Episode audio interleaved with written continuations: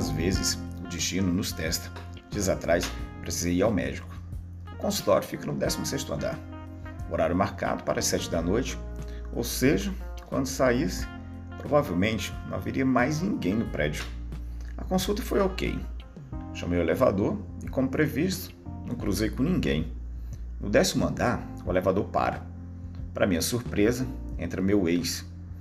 Poderia ter sido qualquer pessoa, mas o destino me manda o ex. Foram cinco anos sem a gente se ver. Ele mudou quase nada, apenas emagreceu um pouco. O cabelo continuava bem alinhado o estilo relaxadão para se vestir também se mantinha. Trocamos um Oi, tudo bem? Bem sem graça e continuamos a viagem. Mas na altura do oitavo andar, o elevador para. A luz tinha acabado. Pensei que a pane duraria pouco, mas nada. Meia hora depois, a gente continuava ali preso. Minha claustrofobia resolveu atacar. O ar foi sumindo e eu me apavorei. Meu ex tentou me ajudar. Abriu a gola da minha camisa para diminuir a sensação de sufocamento. E nessa hora, nossos lábios se tocaram, os olhares se cruzaram e acabou rolando um beijo. Durou pouco. Ficamos meio sem jeito e cada um foi para um canto do elevador. Completamente relaxado e rendido, fui na direção dele, puxei pelo pescoço e dei um beijão daqueles. Dessa vez não houve constrangimento. Minha boca colada na dele retomou meu fôlego. O ar ficou mais quente e úmido. À medida que minha língua passeava na boca dele, minhas mãos tiravam sua roupa.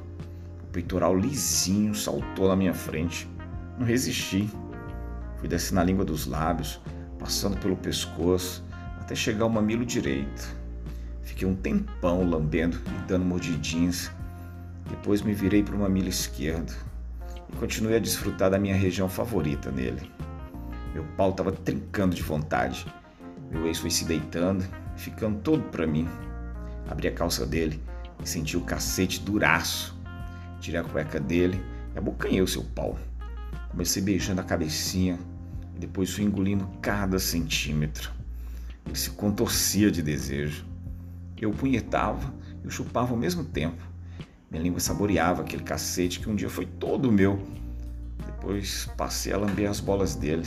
O saco grande facilitava a degustação. Levantei as pernas dele e passei a linguar o cozinho. O cu peludinho estava suculento.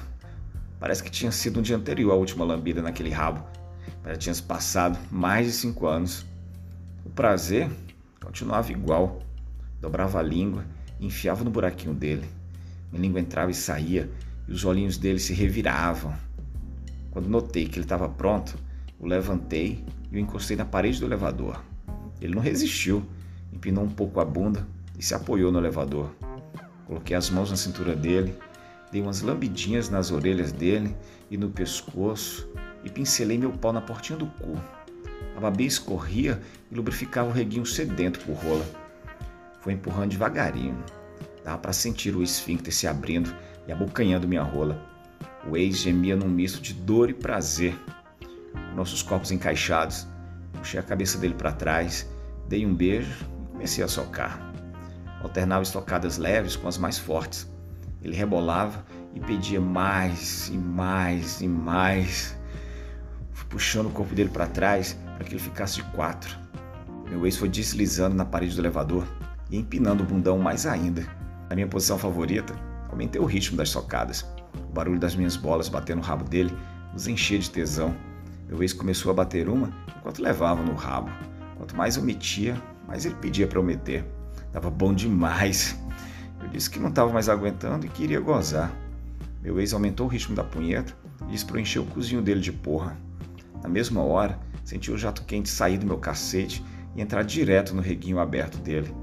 Meu não se conteve e também gozou. A porra dele saltou direto para a parede do elevador. Caímos ofegantes no chão. Mal deu tempo da gente se recompor.